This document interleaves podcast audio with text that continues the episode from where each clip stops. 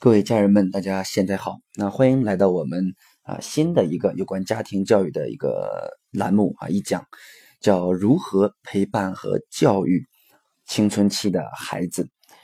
嗯，那相信呢有很多的父母呢，对于青春期的孩子真的是感到束手无策。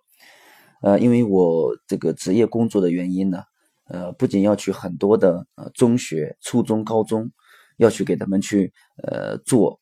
这个父母的课堂、家庭教育的呃讲座，要给每个月至少要辅导三到五名的初中生或者高中生啊，比如说沉迷网络游戏呀，比如说这个厌学呀、辍学呀等等的呃有关青春期的一些呃发生的一些问题。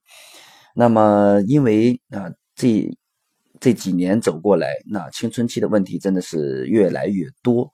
所以呢，我们开了这一讲来简单的分享一下，就是到底青春期的孩子真的是啊，让我们父母束手无策吗？到底是孩子的问题，还是我们父母作为父母，你没有去了解青春期的孩子在他的生理上、心理上的成长和变化所带给他很多的问题和困惑？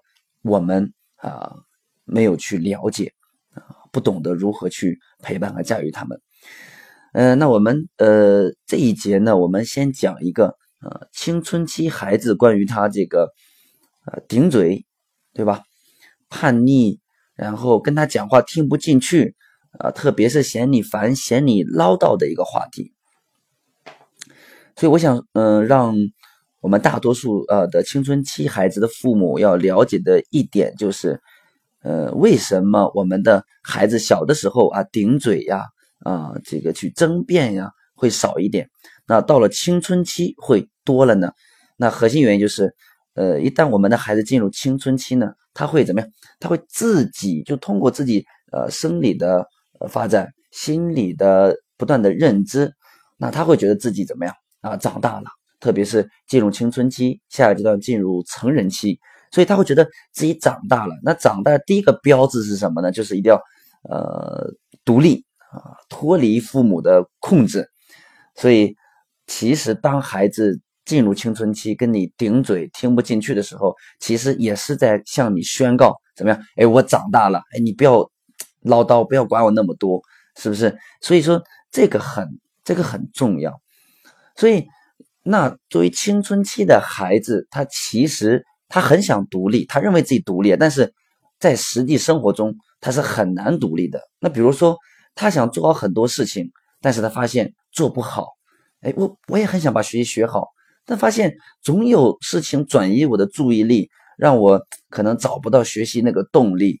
哎，我想去在家里面把家务做好，我想可能去呃为父母做一顿晚餐，但最后结果可能是没有做好，所以。我们要理解，就是青春期孩子他真的很渴望独立，他也认为自己独立长大了。那我们作为父母呢，那就总觉得还怎么样，还很小，就我们很容易把青春期的孩子还当做小学生，希望让他听我们的，我们还希望那样管他呀。所以这这里呢，就就出来了一个什么啊？就出来一个。呃，认知的一个冲突和矛盾。我们认为孩子还小，孩子认为他长大了，所以他会通过什么？通过顶嘴，通过不听我们的话。我们明明说的是对的，他还不去做，意思是怎么样？宣告他长大了，他想独立。所以作为父母，我们要理解这份独立背后其实是孩子有很多的孤独。什么叫孤独呢？就是孩子。他认为自己要独立，渴望独立，但很多事情做不好。这个时候，这个时候呢，他希望的是父母的关心和支持。那这个关心和支持一定是建立在你认为孩子长大了，很多事情愿意对孩子有一定的信任和少一点的去管控控制那种关心。哎，那孩子，你你你有没有爸爸妈妈需要？呃，帮助你的地方，哎，孩子，你长大了，这个事情妈妈相信你能做好啊，那你自己决定吧，对不对？一定要建立在这样的基础上，那孩子才愿意跟你去啊聊天，才愿意去沟通，因为他能感受到你在支持他的成长和独立。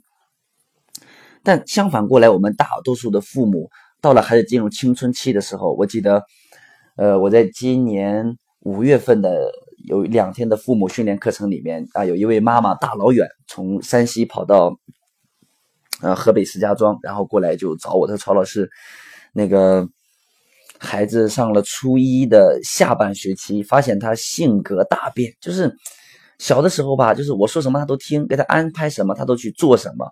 那现在总是，哎呀，总是觉得这个性格性格很大的变化之后呢，啊，学习的兴趣降低了啊，小学学习那么好，所以这就告诉我们就是什么呀？就是我们大多父母进入初中之后，那还步入青春期之后，你还是把他当小孩子一样啊，去跟他生活、学习各方面，呃，那么唠叨啊，或者是孩子一做的不好，你就要指责呀。你要知道，孩子很多情况看似没有做好，但是他行为的动机是很好的。比如说，他他觉得我要长大了，我我我要把这事情做好，哎，动机是很好的，只不过结果可能看起来还不够好而已。所以，当你去经常跟青春期的孩子，呃，不管你说话的内容是否对与错啊，你依然会混合着那种把孩子当小孩子来看呀，指责呀，呃，包办呀，唠叨啊，呃，抱怨呀，你还混合着这些东西，你去教育孩子的话。那这些东西混合之后，对于孩子来讲，它不是营养，是什么？是毒素啊，是激发矛盾的导火线。所以，跟青春期的孩子，你要你要想让他做什么，是很难很快达成这个呃统一的。就是，嗯，你你与青春期孩子谈判妥协，不会很快去达成。父母和孩子。都需要发展出耐心，保持对话和爱，让青春期能够运作。所以，在这个巨变的时期啊，就每个人对另一个人来说，都会变成是一个全新的。就我们要互相之间不得不再一次全面的彼此了解，用爱而不是用恐惧来应对这个时期，那将会获得成功而不是失败。所以，什么叫用爱呢？就是。这个爱不是小时候那种爱，是进入青春期还支持孩子去独立啊，你支持孩子长大了，对吧？然后用那种孩子内心很就是我独立的那种很孤独那种关爱啊，而不是很多父母很恐惧孩子青春期会发生那么那么多的问题，对不对？所以你和青春期的孩子啊沟通啊，你要明白一个问题，明白一个法则，就是。特别是现在的孩子已经开始是不听你的话呀，甚至影响学习，影响你们的呃亲子关系呀。那你一定有个法则，就是如果孩子做的事情啊，他只要啊，他只要啊是合法的啊，是合乎道德的，然后也是不呃危害自己身体的，那就要给予你孩子你的祝福。就是说，只要你孩子做的事情啊。不违法，不违反道德，不伤害自己的身体。那伤害身体就是，不能让随便让自己发胖啊，是有什么自残行为啊？只要不做这些事情，那你对青春期孩子当下的一些缺点，就是做的不是很好的事情，做的不好的事情，你要尽量的视而不见，而要对什么对孩子做的好的地方啊，你要给予及时及时的去赞扬。和肯定，还有鼓励，那这样呢，就能很好的帮助青春期孩子的啊成长。